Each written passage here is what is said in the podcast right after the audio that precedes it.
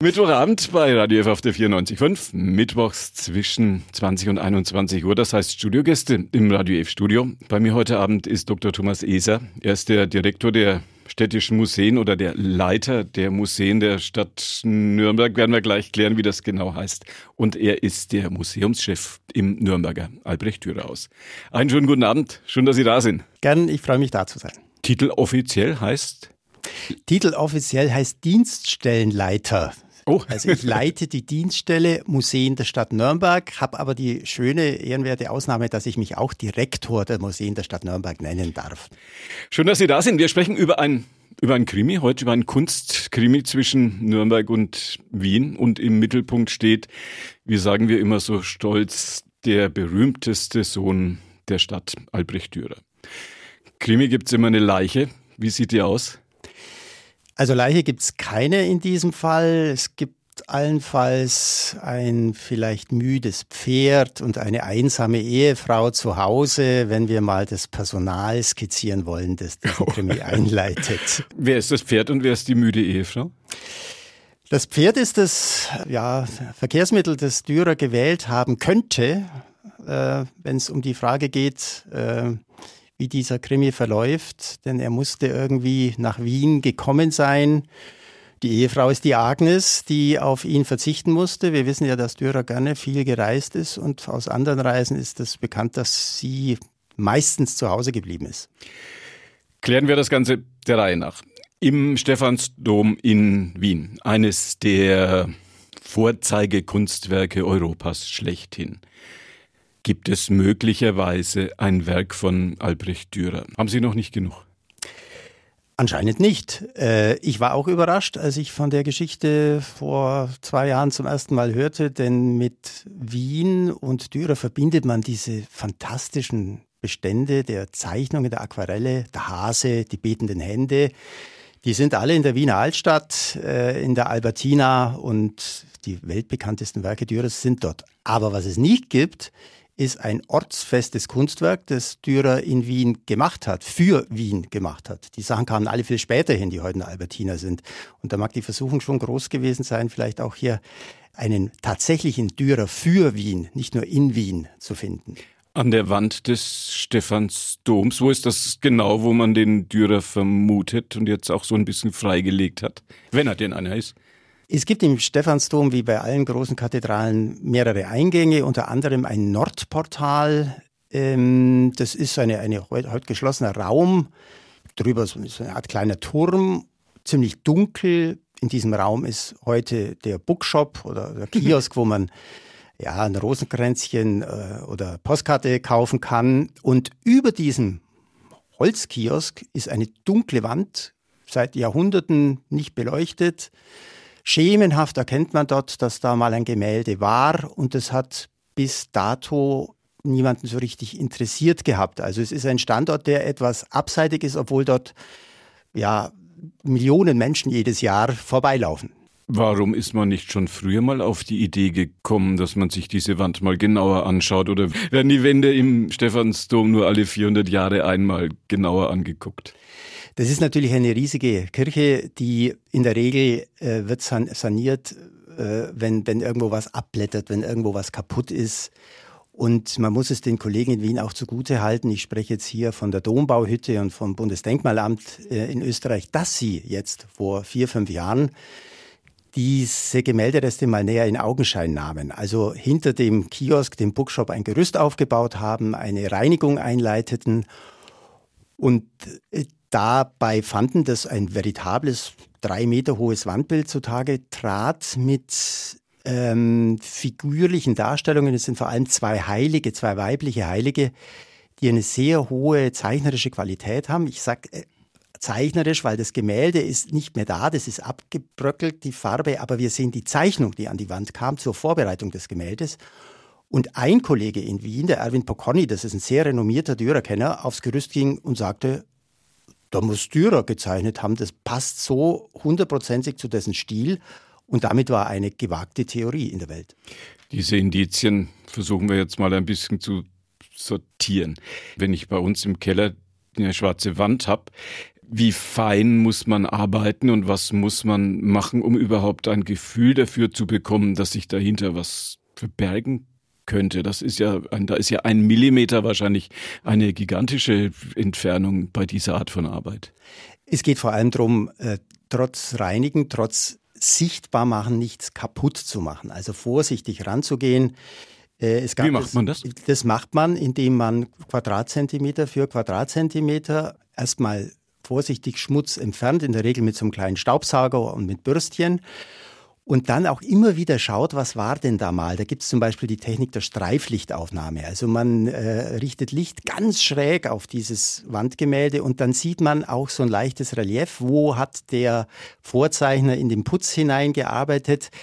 Wie wurde das ganze Werk auch verändert? Denn an dieser Wand ist ein bisschen was passiert. Das ist also nicht einfach was hingemalt worden und es ist nur kaputt gegangen, sondern man hat da auch relativ viel verändert in kurzer Zeit, in, in zu Dürers Lebzeiten. Also, dass das zu Dürers Lebzeiten ist, steht außer Frage. Und dann hat man auch mit Visualisierungsverfahren, Infrarot ist so eine Technik, mhm. äh, das noch besser sichtbar gemacht, was man mit bloßem Auge sieht. Es gibt da schon Tricks in der Kunsttechnologie, das noch schöner sichtbar zu machen. Davon profitiert man dann auch bei der Bewertung des neuen das Kunstwerks. Eine große Wissenschaftsmaschine, die dahinter steckt. So noch vor 100 Jahren mit den Möglichkeiten damals wäre man nicht in der Lage gewesen, dem auf die Spur zu kommen. Ja, das ähm, ähm, Interessante ist auch, dass das 19. Jahrhundert, wir haben eine Reihe von Abbildungen dieser, dieses äh, Portals, dieses Bischofstors, wie es heißt, aus dem 19. Jahrhundert und da ist diese Wand einfach leer.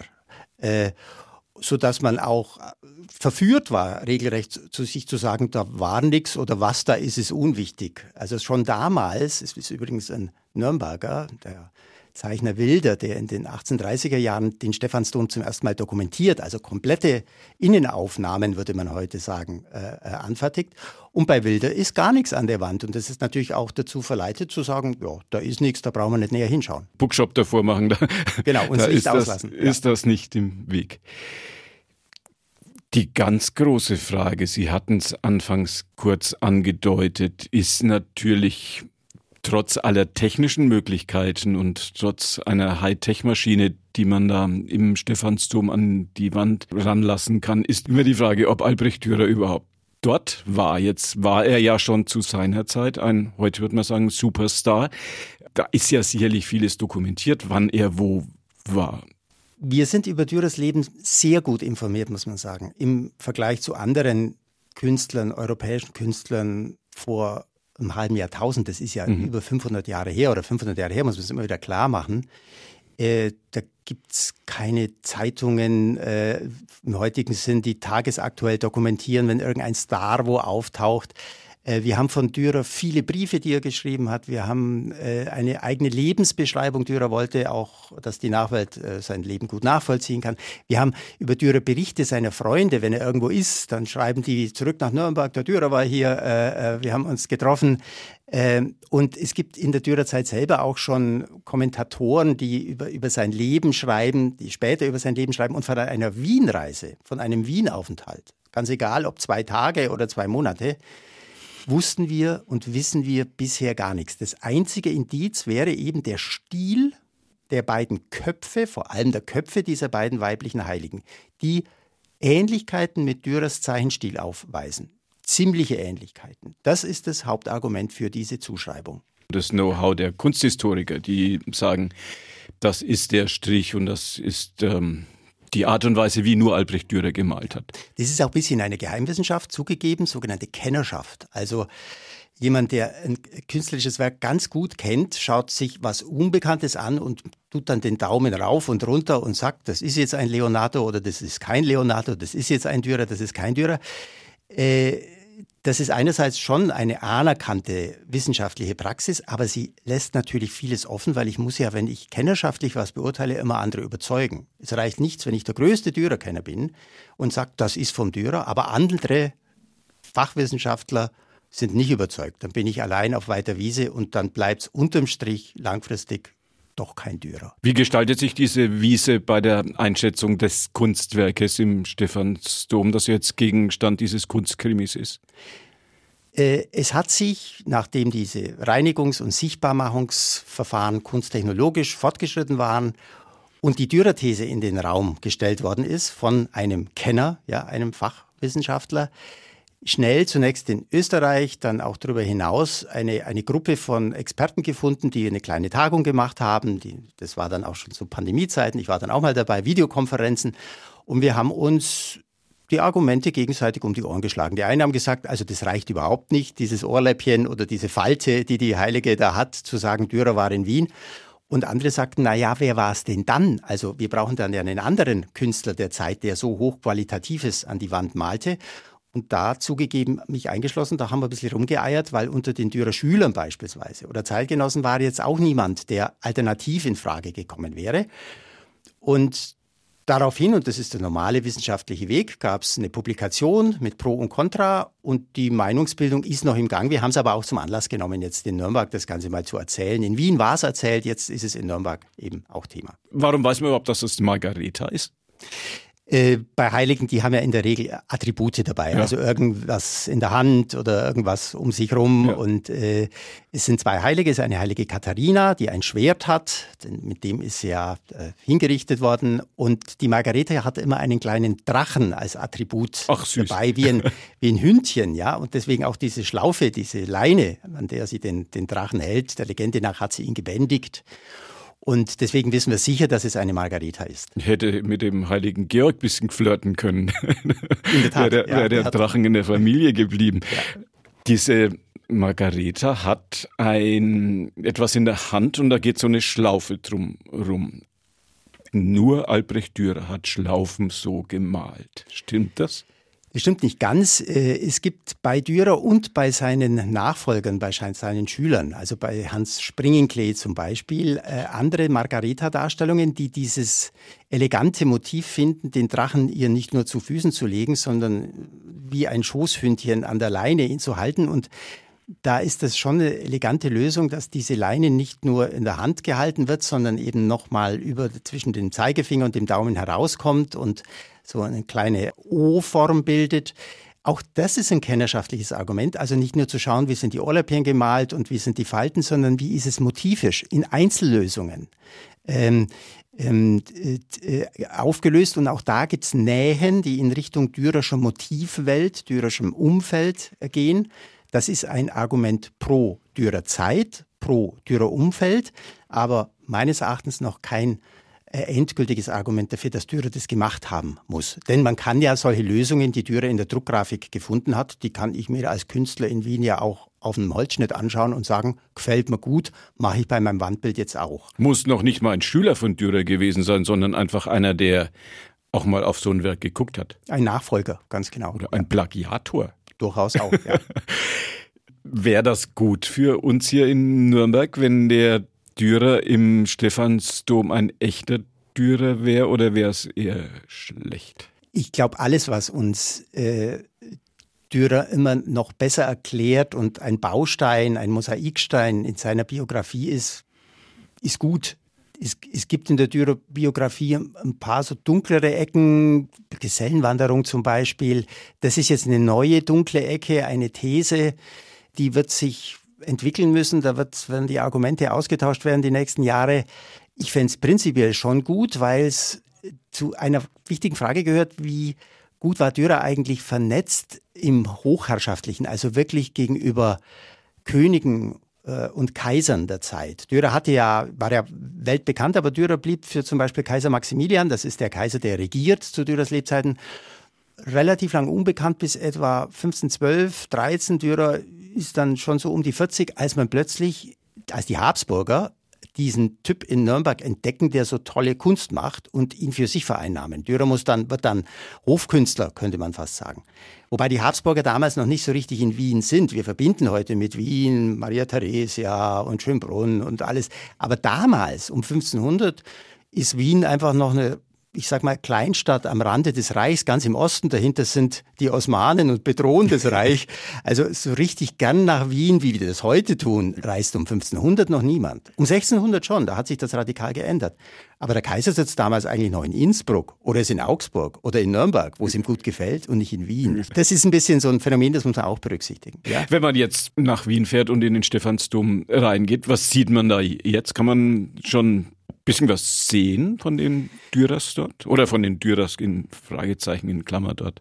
Also äh, nach meiner Erinnerung hat man das Licht ein bisschen heller gemacht dort oben äh, hin, aber es wird auf Dauer notwendig sein, das auch mit Reproduktionen anschaulich zu machen. Also wir haben jetzt im Dürerhaus eine tolle 1 zu 1 ja. Äh, Repro-Aufnahme dieses Wandgemäldes, dieses, diese Reste des Wandgemäldes. So gut wird man es in Wien wahrscheinlich nie sehen können. Und ich bin jetzt schon gespannt, ob da der Dombaumeister ein Schildchen hinmacht, Albrecht Dürer, Wandgemälde, äh, Fragezeichen ja. vielleicht, oder ob man das noch weiter diskutieren lässt, ob die Führer, die, die, die Kunstführer im Stephansdom dorthin gehen und von Dürer sprechen, oder ob das die ganze These wieder ein bisschen in der Schublade verschwindet. Das kann durchaus auch sein. Den Kiosk in Bookshop hat man schon mal weg. Nee, der ist noch dort und äh, der soll aber auch erneuert werden und ah, vielleicht ja. ist das ja auch ein Anlass, ihn woanders hinzustellen und das Wandbild dann noch das besser ist, sichtbar zu machen. Das ist dann ein Gesamtereignis sozusagen wird. Alles, was es dazu an Indizien gibt, jetzt in Nürnberg im Dürerhaus zu sehen, oben unterm Dach in den Ausstellungsräumen. Und unten geht's auch schon los. Steht ein Riesenteil, habe ich gehört. Es ging ja bei der Interpretation dieses neu entdeckten Wandbilds nicht nur um die Dürerfrage, sondern es ging um die Frage, was ist da eigentlich passiert an dieser Wand? Und so wie es uns momentan darstellt, hat man um 1512, 1513 rum entschieden, den sehr prächtigen Renaissance-Grabstein eines Ritters Rechwein, das ist ein gut fassbarer Beamter im Wiener Umfeld des, des, des Bischofs von Wien, dass der dort sein Grabdenkmal an die Wand hängen darf. Das ist aus Stein, das ist sehr prächtig. Und rechts und links davon hat man diese beiden Heiligen, weiblichen Heiligen gemalt. Das ist der Ursprung. Dann wurde relativ bald, wahrscheinlich nach zwei, drei Jahren, dieses Epitaph wieder entfernt und woanders im Stephansdom an die Wand gebracht. Da hängt es bis heute. Und es war schon eine große wissenschaftliche Leistung zu sehen an den Spuren, die das da hinterlassen hat. Es gibt noch so ein paar Löcher, wo das an der Wand war, dass das ursprünglich mit dieser Wandmalerei in Zusammenhang zu bringen ist. Und wir wissen zum Beispiel, die Frau von Rechwein, die hieß Katharina. Also das ist auch ein Grund für die Wahl dieser einen heiligen Katharina. Äh, dieses Epitaph, das war mir ein Anliegen und es war nicht ganz leicht, das haben wir im Original jetzt im Dürerhaus gerade. Denn das ist sozusagen der Ausgangspunkt dieser ganzen Wandgemäldefrage. Und man kann es jetzt wunderschön sehen, auf Augenhöhe im Erdgeschoss des Dürerhauses. Äh, das ist im Stephansdom auch ein bisschen schwieriger, weil es da drei, vier Meter hoch an der Wand hängt. Haben Sie im Dürerhaus nicht in die oberen Stockwerke gebracht? Alles ein bisschen zu eng. Sie fragen zu Recht nach dem Handling. Es war nicht so ganz leicht, denn eigentlich ganz ursprünglich wollte ich diese Ausstellung im Dachgeschoss des Dürerhauses machen. Völlig unterschätzend, dass so ein Epitaph ein paar hundert Kilo wiegt und wir das gar nicht äh, durchs Dürerhaus bringen und die Balken das gar nicht tragen. Wir haben uns jetzt ganz am Schluss für die Präsentation im Erdgeschoss entschlossen, wo es aber die Besucher jetzt auch empfängt und ich glaube ein toller Auftakt für die Ausstellung ist. Ein ganz besonderes Werk, das alle Nürnberger, alle Nürnbergerinnen, alle Gäste dieser Stadt jetzt eigentlich auch einfach so angucken können. Es ist im Foyer, habe ich Genau, man kann ja mal reinspitzeln und da einen Blick drauf werfen und sich dann entscheiden, ob man die 6 Euro Eintritt zahlt. Äh, aber ich glaube, das ist es wert, denn wir haben das ganze Dürerhaus bespielt mit der Ausstellung. Wir haben äh, es nicht jetzt gestört, denn das Haus funktioniert immer noch als Museum für Dürers Leben. Aber die Ausstellung zieht sich ganz durch das Haus durch, durch jedes Stockwerk und ist also ein bisschen auch eine Schnitzeljagd, wenn man durchs Dürerhaus geht, immer die Erzählung, diesen Krimi, wie Sie zu Recht sagen, nachvollziehen zu können. Ein ganz besonderes Werk, das man in der Ausstellung sehen kann. Auch der erste Stadtplan von Wien. Kann man sich mit dem Handy davor stellen und bei Google Maps klicken, was da heute draus geworden ist. Das ist ein ganz besonderes, ein ganz, ganz rares Werk, das wir derzeit in Nürnberg haben und hier sehen können. Die Ausstellung hatte auch das Anliegen, mal zu beleuchten, wie intensiv waren eigentlich die Kontakte zwischen Nürnberg und Wien in der Dürerzeit. Hatte Dürer einen anderen Anlass, dorthin zu reisen? Gab es freundschaftliche Beziehungen? Unter den Humanisten gab es das. Und Dürer will ja auch immer gelehrter Humanist sein es war eine Reihe von Nürnbergern. Konrad Zeltis zum Beispiel, kennt man noch von der Zeltis-Unterführung, der in Nürnberg wirkte, aber auch in Wien Uniprofessor war. Und Nürnberg war ja ein Medienzentrum der Gestalt, dass vieles, auch Dürer, an Druckgrafik in Nürnberg regelrecht erfunden worden ist. Unter anderem sogenannte Vogelschaupläne, ähm, die äh, in 360-Grad-Ansicht, in dem Fall die Stadt Wien zeigen, schon ein bisschen später, Dürers, also als Dürer war, war schon tot, 1529, wo ein Nürnberger Verleger, Nikolaus Meldemann war sein Name, äh, für die, die sich damals für Wien interessierten, und Wien war damals Kriegsschauplatz. Also äh, die sogenannten Türken, die osmanischen Truppen waren bis nach Wien gekommen und hatten Wien belagert 1529. Und in ganz Europa sprach man davon, was wird mit Wien? Wird Wien fallen? Werden die noch weiter nach Westen kommen? Kommen die irgendwann auch äh, ja, nach Bayern? Darum war es schon wichtig, diesen Stadtplan äh, als als, als Nachrichtenmedium zu haben, der beides zeigt, wie Wien ausgesehen hat, aber auch wie die Vororte von Wien brennen, wie die osmanischen Truppen die Stadt bedrohen. Wien ist dann nicht eingenommen worden, also Wien konnte sich verteidigen. Die, diese Geschichte ging gut aus und der Nürnberger Verleger Meldemann, der hat sich ganz offensichtlich dieses Themas angenommen, weil er wusste, das interessiert gerade alle, die kaufen mir diesen Stadtplan ab. Und das war auch so. Es gibt aber nicht mehr viele Exemplare. Das Tollste ist in der Albertina in Wien und es ist auch schön, die Kontakte dorthin zu haben für uns. Die Albertina hat uns dieses sehr seltene, diesen sehr seltenen Stadtplan ausgeliehen. Kann man jetzt auch im Dürerhaus sehen. Indizien eines Nürnberg-Wien-Krimis um Albrecht Dürer zu sehen im Dürerhaus. Bis wann kann man das noch sehen? Bis Anfang September, bis 4. Oh ja. September. Dann gehen die Objekte wieder zurück, toi, toi, toi, hoffentlich äh, unversehrt nach Wien an ihren Standort. Geht der Epitaph auch mit wieder zurück? Es schaut jetzt sehr schön aus, aber sind wir ehrlich, das gehört ja da auch nicht rein. Ja. Und wir wollen die Erinnerung an den Ritter Rechwein ja auch dort aufrechterhalten, wo er es selber haben wollte, nämlich im Stephansdom. Jetzt kommt noch die Gretchenfrage. Ähm, was sagen Sie? Original Dürer im Stephansdom oder eine gute Story mit einem ganz spannenden Drehbuch? Es ist schwierig. Äh, ich sag mal, ich gebe eine doppelte Antwort. Also die Mehrheit der Kollegenschaft, der Dürerkenner, die das jetzt diskutiert haben, die Pro und Contra abgewogen haben, sind skeptisch. Also sie glauben nicht, dass die Argumente für eine dürerische Autorschaft, die nur auf Basis dieser stilistischen Falten und, und, und, und Schnürchen und äh, Figurenkonzeptionen argumentieren, ausreichen, um Dürer nach Wien reisen zu lassen. Ich schließe mich dieser Skepsis an. Gleichwohl finde ich es immer wieder spannend, auch an solchen Dingen klarzumachen, wir wissen nicht immer alles in der Wissenschaft, sondern wir tauschen Argumente aus. Vielleicht kommt auch angeschoben durch diese Beobachtung jetzt jemand mal im Archiv auf eine Spur, dass ein Wien-Aufenthalt von Dürer doch möglich war, weil sich da noch eine Quelle findet, wo ihn, wie ich gesagt habe, vielleicht ja. irgendjemand besucht hat dort. Äh, und dann sind solche neuen Thesen oft ganz wichtiger Impuls, über eine Frage nachzudenken. Und über die hatte noch keiner nachgedacht. Drum im Grunde bin ich dankbar für die These, auch wenn ich sie nicht teile. Wird noch ein Weilchen in der Diskussion bleiben. Ganz sicher. Der Direktor der städtischen Museen. Dr. Thomas Eser war bei uns. Wir haben alles erfahren über den Dürer oder Nicht-Dürer in Wien und wir haben viel erfahren über die Dinge, die wir in diesen Tagen rund um diesen Krimi im Dürerhaus sehen können. Schön, dass Sie hier waren. Ich war gern da, hat Spaß gemacht. Und das war die heutige Ausgabe von Vorort Spezial, unsere Interviewsendung. Günther Moosberger war Ihr Gastgeber. Bei uns geht's jetzt, naja, doch zügig den 21 Uhr Nachrichten entgegen. Wenn Sie gerade erst dazugekommen sind, oder das Ganze nochmal in Ruhe nachhören möchten, das Gespräch mit Dr. Thomas Eser über die Dürerfrage in Wien können Sie nachhören jetzt ab 21 Uhr als Podcast podio.de Vorort Spezial oder über unsere Internetseite radiof.de Vorort Spezial. Bisschen klicken oder bei Google reinschreiben, dann finden Sie das. Kommen wir garantiert an erster Stelle. Das war die heutige Ausgabe von Vorort Spezial. Ihnen danke fürs Zuhören und noch einen gemütlichen Abend auf der 94.5.